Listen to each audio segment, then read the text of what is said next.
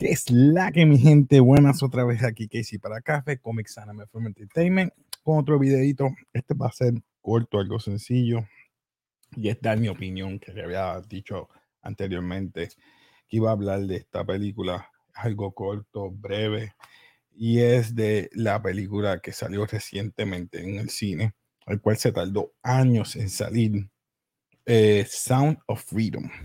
mi opinión, esta película es más bien un despertar y dar noción, eh, ¿verdad? Esta película fue hecha desde el 2018, la trajeron en el 2022, pero la están mostrando ahora porque fue en el Festival de Coronado que lo tiraron y, está ayudando a, a, tener noción y despertar en la gente lo que está pasando y lo que está ocurriendo en el tráfico de niños prácticamente, eh, cuando ¿verdad? lo llevan a diferentes países y están esto lo que son eh, tráfico sexual, se puede decir, pero no buscarme problemas en, en, el canal y disculpen, pero el tráfico de niños existe y esta película se trata de eso y como el, el actor, el, la, la persona que interpreta a Tim Ballard, que es Jim Caviezel, hizo tremendo trabajo, me gustó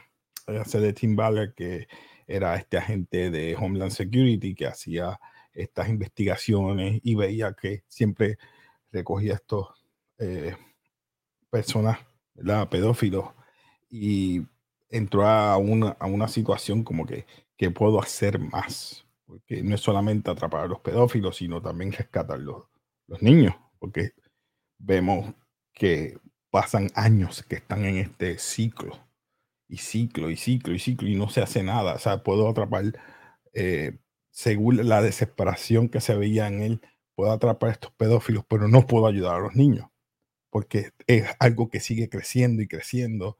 Y, y me gustó el mero hecho de que cómo se ingenió el, la ingeniosidad para atraparlos, porque estos son cadenas o, ¿verdad? Una sombrilla de gente, organizaciones que atrapan a estos niños utilizando otras maneras grandes para coger grandes cantidades de niños y él pensó de fuera de la caja y utilizó la misma manera en contra de ellos para atrapar a eso y eso me gustó como eh, es basado en la vida real. So yo no voy a reiterar la película es una opinión. Vayan y veanla este bueno si tienes no es gráfica. Obviamente es algo que pasó eh, pero te, cuando están hablando el, el diálogo que hay entre el actor y todas las vertientes que hay, ya sea con su esposa, que hace el papel Mira Sorbino, que hace eh, de vampiro, uno que lo ayuda para conseguir los niños en Colombia. Bueno, en fin, ¿qué más puedo decir?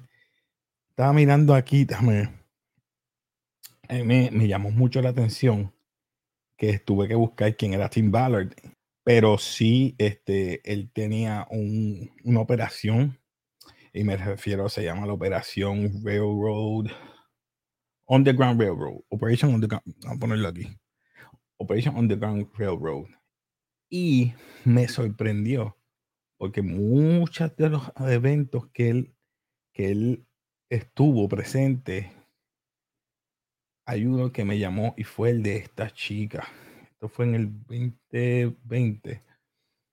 Eh, dice una chica americana, una mujer americana, perdón, reunida con su familia 25 años después de ser traficada desde infante.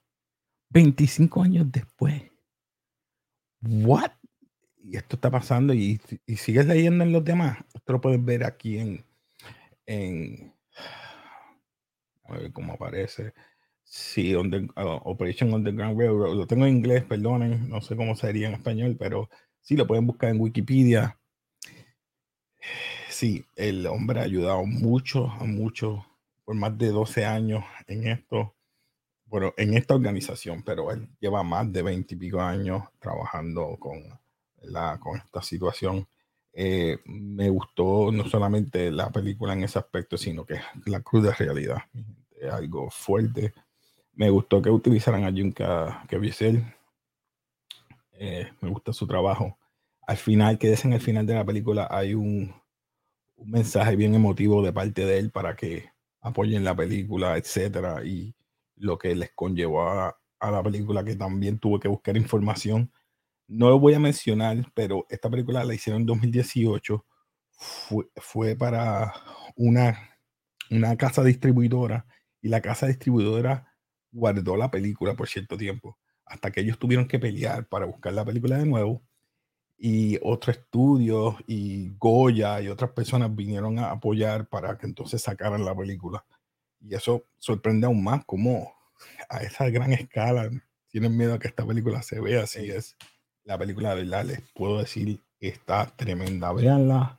Eh, quizás no sea muy grata para muchas personas porque de verdad yo cuando fui a la sala se podía escuchar un chavito prieto caer. La gente estaba callada toda la película. Y la película costó, a pesar de todo, 14.5 eh, millones. Y lo interesante de esta película fue que Deadline Hollywood reportó que esta película vendió 10 millones de tickets pre-sales, pre-venta, alrededor de 2.626 eh, teatros o cines. O sea que ya para julio 4 hicieron casi 10 mil y pico de dólares. Entonces Rotten Tomatoes, que yo sé, sí lo dije, dije Rotten Tomatoes, le dio un 87%. No hagan caso a Rotten Tomatoes, pero hay de 15 reviews al menos. De esos 15 reviews, 7 de 10. 7.10 de 10. O sea, y Cinema Score le dio un A+. Así que ya, ya, ya dije eso, dije que no le iba a retirar, solo no voy a hablar más. Así que vean Sound of Freedom, está buena. Eh, tengan la noción de que son dos horas y 15 minutos. Es un drama, acción, es un drama bien potente. Va a abrirte los ojos de la realidad y si eres padre o madre o, o eres un pariente que, que tiene un, un ser querido, cuida a tus niños. No puedo decir que esa película pues, te, te, choca. Así que nada, mi gente, si te gustan todos estos temas, acuérdense, voy a estar hablando anime, voy a estar hablando uh, de los últimos tres episodios, creo que sale Jujutsu Kaisen, el Season 2 sale este Rurouni Kenshin, tengo los últimos tres episodios de también de Hell's Paradise, eh, y vengo con un giveaway. Así que nada, mi gente, nos despedimos aquí de café. Usted sabe, suscríbete, dale like, comenta. Como siempre, nos despedimos con peace.